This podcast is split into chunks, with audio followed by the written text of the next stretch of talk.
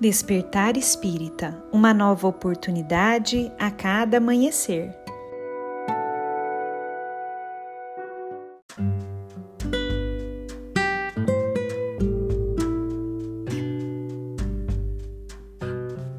Sejam muito bem-vindos, amigos queridos, para mais um Despertar Espírita.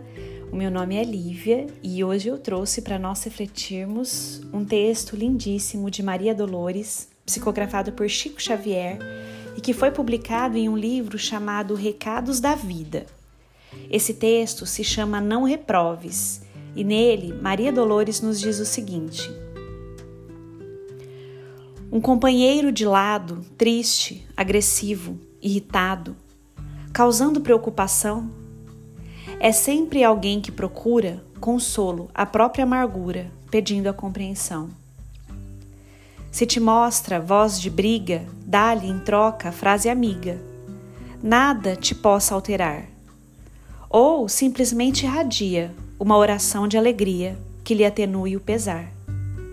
Fitando qualquer pessoa que te injuria, perdoa e auxilia mais e mais.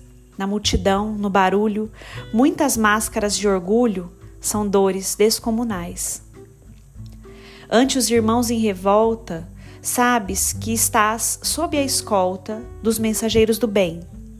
A dor no tempo varia, cada qual tem o seu dia. Nunca reproves ninguém.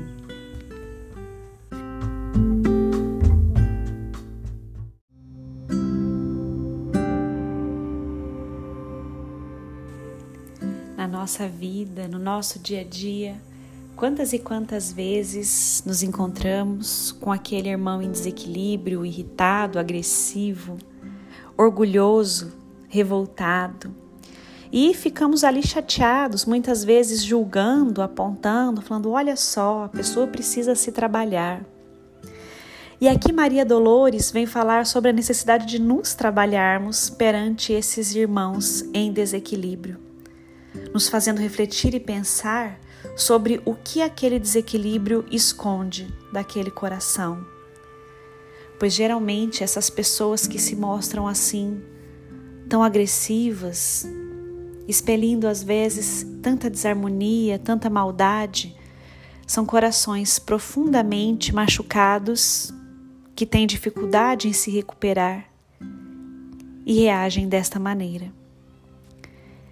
Diante disso, meus amigos, saibamos diminuir a questão do nosso julgamento com relação àqueles que estão ao nosso redor, se mostrando de maneira agressiva, de maneira turbulenta. Busquemos entender a dor alheia que muitas vezes se oculta em um comportamento raivoso, em um comportamento desequilibrado. Saibamos agir de maneira que não pioremos a situação daqueles que estão ao nosso redor, com mais agressividade, com mais calúnia, com mais maledicência. Busquemos auxiliar da melhor maneira possível. Onde houver o desequilíbrio, que nós busquemos ser fraternos, que nós busquemos ser compreensivos.